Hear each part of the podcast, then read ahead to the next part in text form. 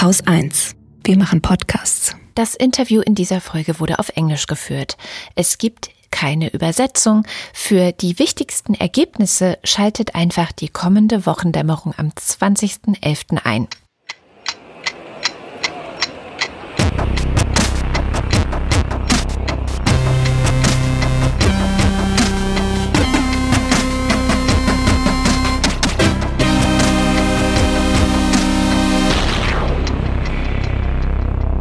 Willkommen zu einer Bonusfolge der Wochendämmerung. Heute ein Gespräch mit Asu Geibulayeva.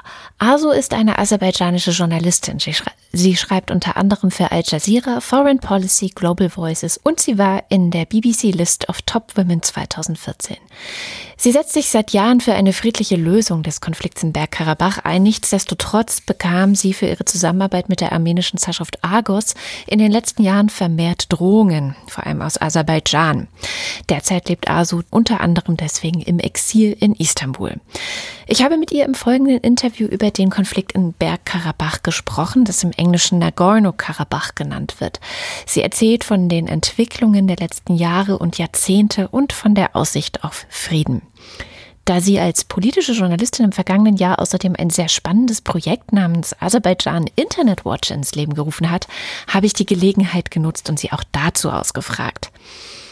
Wir haben uns am Montagnachmittag per Squadcast im Internet getroffen und das Interview fand auf Englisch statt. Eine Übersetzung gibt es nicht. Die wichtigsten Punkte bringe ich aber in die kommende Wochendämmerung mit. Let's have a quick talk about uh, what happened in Nagorno Karabakh. Well, we have a, a new situation now. Then there has happened a lot. So let's look at this maybe, and, and then what is this all about? What is the greater story behind all this? Sure. Well, I guess today is an important day because it marks a week since a new ceasefire was signed uh, that was brokered by Russia between the parties to the conflict. There are still many unknowns um, after the ceasefire, especially about the next steps, about the peace process, because this document that was signed a week ago is certainly not a peace agreement. It's just an agreement to stop the fighting. It has succeeded, unlike previous ceasefires that were signed throughout the last six weeks, to really stop the fighting and um, really de-escalate the situation to the point where um, Azerbaijani government, Azerbaijan has won the contested territories that were under the question of the status prior to the conflict.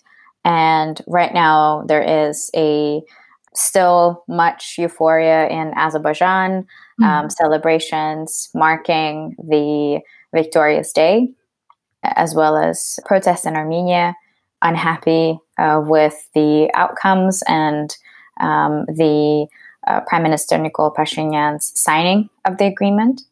So on one side, we're having we're seeing protests. On the other side, we're seeing um, celebrations, but also as sort of the ink is drying on the document that was signed a week ago. Um, questions are now being asked about, as I mentioned earlier, about the future steps, um, about any specific plans on resettlement, on remining, demining of the areas that have been returned to Azerbaijan after the war, the return of the IDPs that were originally displaced as a result of the war in the 90s, as well as many other questions that are related to to the future, to the future of the relations between Armenia and Azerbaijan, the role Russia is going to play. For instance, uh, one of the things being discussed today is the decision that was sent to the Turkish parliament here uh, requesting the positioning of Turkish peacekeeping forces in Nagorno Karabakh. This is something that Russian government has been sort of denying since the signing of the agreement very much highlighting that um, only the Russian peacekeeping forces are present physically on the ground and that Turkey's role will be minimal. Um, so it's it's going to be interesting to watch the developments as they come in. Uh, today, President Ilham Aliyev visited one of the villages of the returned cities in Fizuli, mm-hmm. and that has been also very much applauded, and it's yet to be seen what other um, areas he's going to visit um, and whether there will be further explanations, uh, further announcements made by the government, especially in the context of killed Azerbaijani soldiers, because we're yet to find out how many soldiers have died in this war, um, and so on and so forth. so that's a lot uh, to do for the future. But right now, it really seems as if Azerbaijan has won and is the winner of this conflict, and uh, Armenians have lost the war. I read in the newspaper in Germany today that they uh, burned their houses down as a sign of defeat. And but what also um, strikes me a lot uh, about this conflict is that isn't it an Armenian majority living in this region, Nagorno Karabakh? So the reality of most people there is they are Armenian. They wanted to be part of Armenia or um, be independent. And now the outcome of all this is, it seems to me, um, against the will of most people living there in the region. Uh, well, you you do touch uh, upon very sensitive topics, uh, as many would say at this point. I think it's really important to clarify that Nagorno Karabakh was predominantly ethnic Armenian populated, but the seven adjacent territories that were contested and that were occupied by the Armenian forces during the 90s were not Armenian populated. They were mm-hmm. predom- they were all Azerbaijani populated areas, and this is where we saw the massive exodus of Azerbaijani IDPs in the 90s. Um, the city of Kalbajar that you mentioned, where uh, we've been also seeing reports of local Armenian residents leaving behind burned homes and cut trees and cut uh, telephone lines and, and whatnot. I think it's important to note that this is a very sad um, reality of this war the human cost and the human suffering uh, on both ends, not just Armenian, but also Azerbaijani.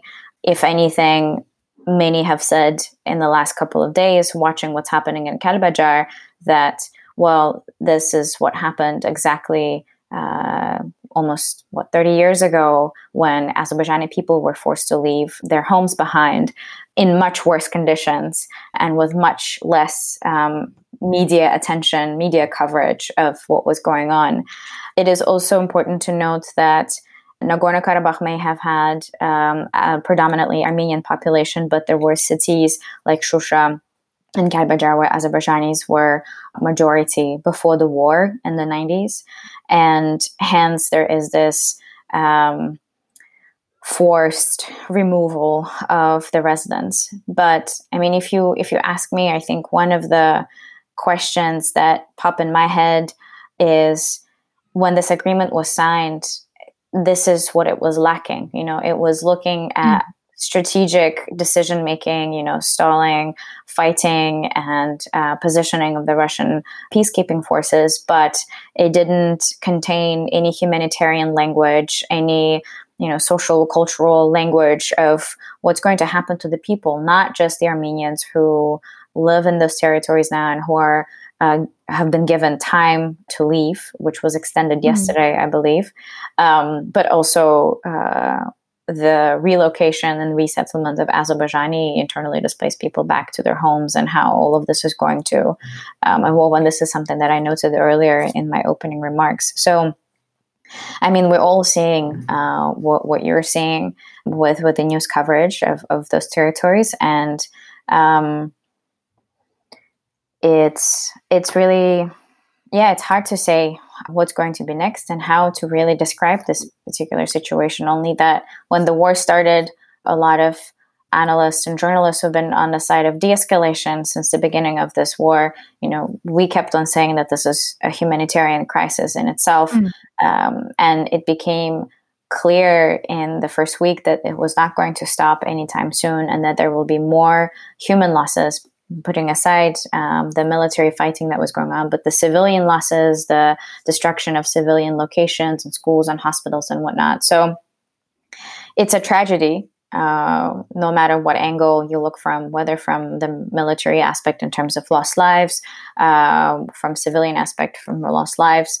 But it is, as you said, it's it's a victory for Azerbaijan in terms of um, its physical trophies that it has picked up from this war, including, uh, most importantly, the return of the territories. And I think it's also important to note that there was a significant amount of observers in Azerbaijan who were actually surprised by the agreement because um, they envisioned that the army will go until the end, taking mm. back all of Nagorno Karabakh. Uh, which did not happen according to the agreement. And so there are different opinions um, and there are different interpretations of what's happening. But from my point of view, from where I stand and from what I've been watching, it's it's a humanitarian catastrophe, and it continues to be that way, regardless of who won and who lost this war. Because at the end of the day, many lives have been lost and much infrastructure has been destroyed in the duration of this war. This seems like a call for justice, more or less, and um, the institutions for international justice or peacekeeping would usually be the United Nations. But as this is a conflict, as it seems to me, um, between um, well, two countries that are well part of a bigger game uh, and correct me if i'm wrong but it seems that russia and turkey more or less decide what's happening there and what's not happening there. And it's not so much about the united nations having any say in any future justice processes also.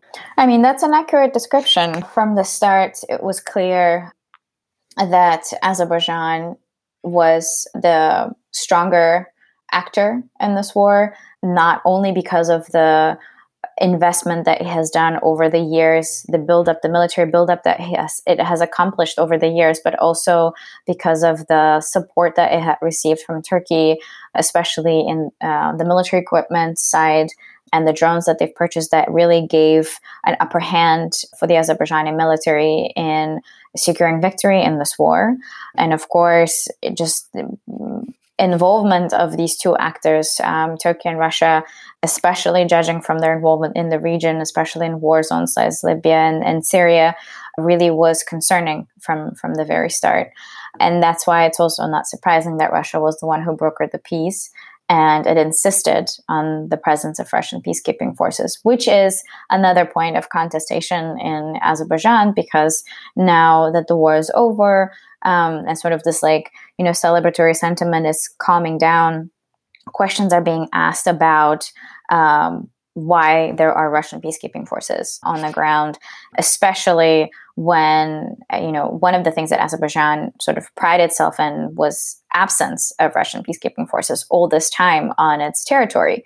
So it begs the question of uh, you know how this was reached in terms of like political decision making and what's next because clearly there is no reference to any other peacekeeping forces coming in and including and especially you know UN uh, peacekeeping forces. I mean, we're we're yet to see what's what's going to come out of this. I mean, they're saying, according to the agreement, that the Russian peacekeeping forces will be there for the next five years, and that the peace agreement is something that will be negotiated throughout the next uh, five years. And neither, if neither of the sides object, the Russian peacekeeping forces will remain there for another five years. And so I think both sides um, it's it's really important for the two sides to come to an agreement in terms of the peace process if there is a will to remove the Russian peacekeeping forces who are on the ground. But I think the influence will be there, um, especially given that it was Russia who brokered the recent ag- agreement. And also, the Turkish role is very interesting. Turkey's role is very interesting, uh, especially as as Turkish parliament will be making a decision on the presence uh, of Turkish peacekeeping forces if this is going to be achieved or not. It's, I mean, it's it's been characterized as a proxy war, yet another proxy war between Turkey and Russia. But as an Azerbaijani, you know, this was a war between Armenia and Azerbaijan with the significant support of these two powerful actors who are craving for more um, presence and um, control in the region. I have read, uh, I think it was an economist, that it was a frozen conflict for so long because there was another third great power that had its hands in there, um, America, the USA, and that taking back that uh, power in the region by Donald Trump, who has always said, no, I don't want to be involved in any conflicts over the world, is one of the reasons that uh, this um, escalation happened this year. Is there any chance that by let's say a President Biden who is more interested in international relations, maybe we don't know yet, that there could be a new role in the peacemaking process for uh, Nagorno Karabakh? I think the term frozen conflict, or how Nagorno Karabakh was described, the conflict over Nagorno Karabakh was described, is not necessarily a correct way to describe um, this this this conflict because yes, there was a ceasefire that was reached in 1994, but the conflict was never really frozen. I mean, there were mm. violations of ceasefire, there were escalations. Uh, most recent escalation was in April of 2016 with a four day war, and yet again, um, Russia brokered an agreement between two sides to cease the fighting. Similarly, in July, there was another escalation. And I think this is why I always had like an issue with calling Nagorno Karabakh a frozen conflict because to me it never really felt like a frozen conflict in itself. As for the reason why it's been um, this way, I think U.S. is not the only actor that we could talk about in especially in terms of its disengagement um, in the region. Mm-hmm. I think EU is equally uh, responsible for that term or, or carrying that term because at the very beginning of the war that started on September 27th, there was a lot of conversation around disengagement of the US and the EU and the actors sort of, you know, pushing the conflict in Nagorno-Karabakh on the sidelines, not just because Trump was the president or EU was having their own crises, but because of the failure of the OSCE Minsk group in particular, that was the main negotiator of peace, including with, with all the actors, not doing enough in terms of really trying to resolve this conflict. And sure, like if we look at the Minsk group co-chairs, we see US, we see France, we see Russia, you know, of all those actors, Russia was the most actively involved because of its geographical proximity, but also of its historical relations between the two countries. But to blame US for its disengagement just because President Trump, well, is a President Trump, um, I think is, is is not enough. There are there are many responsible actors in this war, uh, and the fact that it's not been resolved earlier through diplomacy, and that is the Minsk group. It's also the actors, the main actors, Azerbaijan and Armenia, who um, throughout the years engaged in conversations that were not fruitful um, and that were not um, geared at bringing results, or at least this is what we're seeing now. I mean, if the war started and ended this way, it, it clearly is a sign that negotiations were futile. So, you know, whether it was possible to resolve this conflict peacefully in the last 26 years, I certainly do think that had there been more engagement, uh, more concrete engagement, and more demands and more negotiations taking place, I think it would have been possible to avoid this. Especially, you know, it's just been a political uh, vortex with with you know decisions disappearing, agreements disappearing, and just this absence of um, absence of interest in in resolving this conflict. I don't think there was necessarily this expectation that war will escalate to the point that it did this time. Mm-hmm. Um, when you know, looking at Western reaction in general, um, I don't think there was an understanding that once it escalates, it could last longer than four days, which is what they, which is what we all saw in April 2016. And I don't think there was any sort of expectation that there will be so many losses and that um, a war could resolve a conflict that's been simmering in uh, this region for so many years. All right. Yeah, that's true. So now that I have you here, I have to ask you about your project because you are Azerbaijani journalist living in Istanbul, but you have this project. It's called Azerbaijan Internet Watch. And um, I'd like our listeners to, to learn about this project because I think it's very important. What are you doing there? Um, it's basically a platform that monitors information control uh, related news that take place in Azerbaijan. And by that, mm-hmm.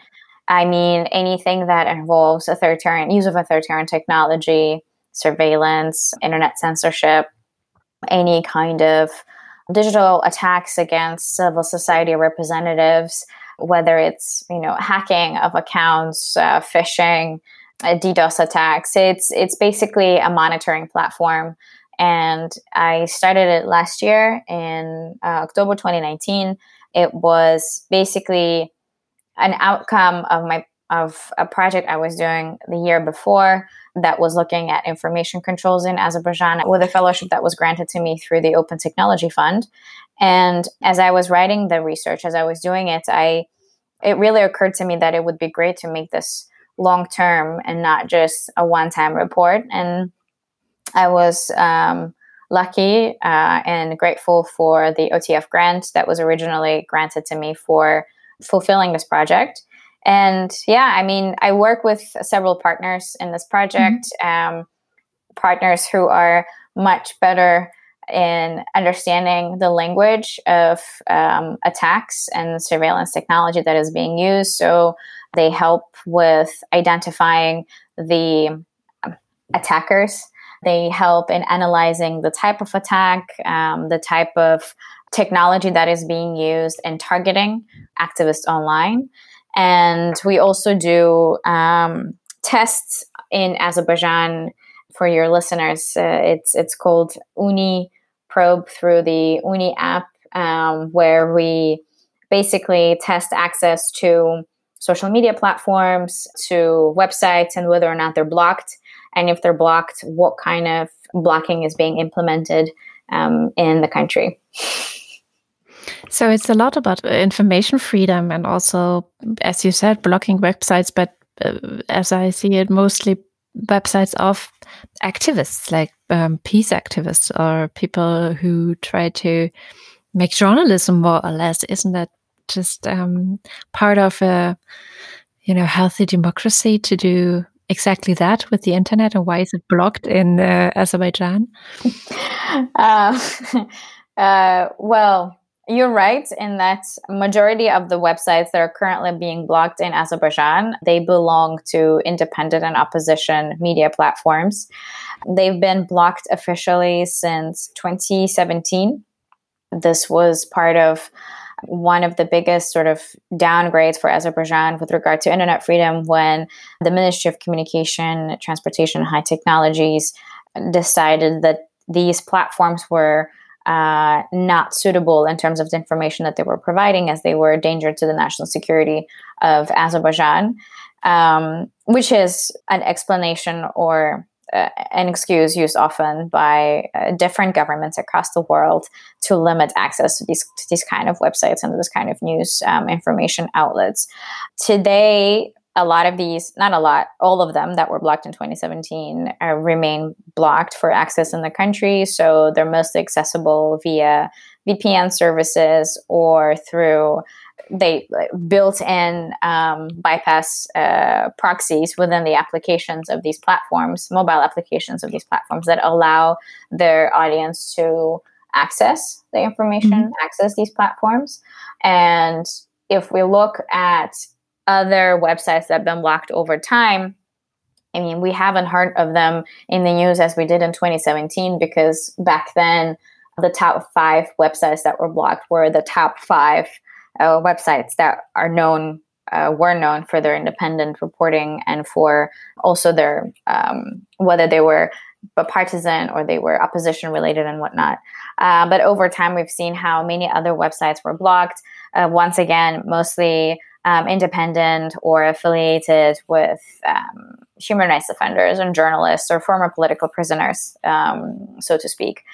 And if we look at the type of attacks that happen or the target group uh, of these attacks that come from the government, or at least the ones that we've discovered up until now.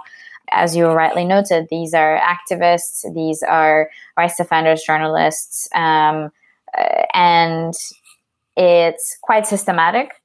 And especially in the context of the social media platform pages of these media outlets or journalists and whatnot, um, the, the attacks there are very clearly done with the purpose of preventing any further flow of information because often when these pages are hacked, owners lose content uh, and, um, and, not just from a couple months, but sometimes worth years of content. They also use a number of followers. All of a sudden, they disappear, subscribers, and, and whatnot. So the damage that is caused as a result of these attacks is quite uh, big. And yes, often the target group are um, the civil society representatives, unfortunately. Do you get any feedback about your work or in the sense of um, does the government care? um, well, I don't. I don't think the government cares in a way to fix the problem to improve the state of freedom of expression and the state of internet freedom in Azerbaijan. um, uh, I do get feedback from from users who are finding the information useful. I do get feedback from international organizations who find the information useful.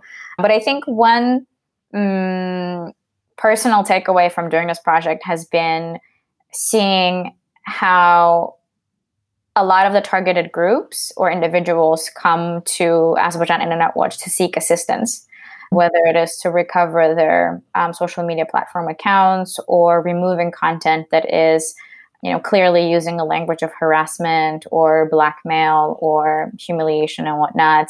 You know, whether it's reporting a user or users on platforms like YouTube who do fake reporting to YouTube platform on the channels of these users. Um, so copyright violations and trying mm-hmm. to work with social media platforms and restoring content and restoring videos and restoring channels. And I think that has been, it's been really uh, concerning to watch just how much this has been taking place, like these small yet significant attacks, um, but also uh, you know, knowing that I can help is is important to me personally, and I try to as much as I can. Das war mein Gespräch mit Asuke Bulayeva. Wenn ihr mehr von ihr oder ihren Projekten erfahren wollt, dann findet ihr in den Shownotes Links zu ihrem Twitter-Profil und dort teilt sie ihre aktuellen journalistischen Erkenntnisse, ihre Arbeit und Projekte und auch die ihres Netzwerkes. Wir hören uns dann am Freitag wieder. Bis dahin, macht's gut.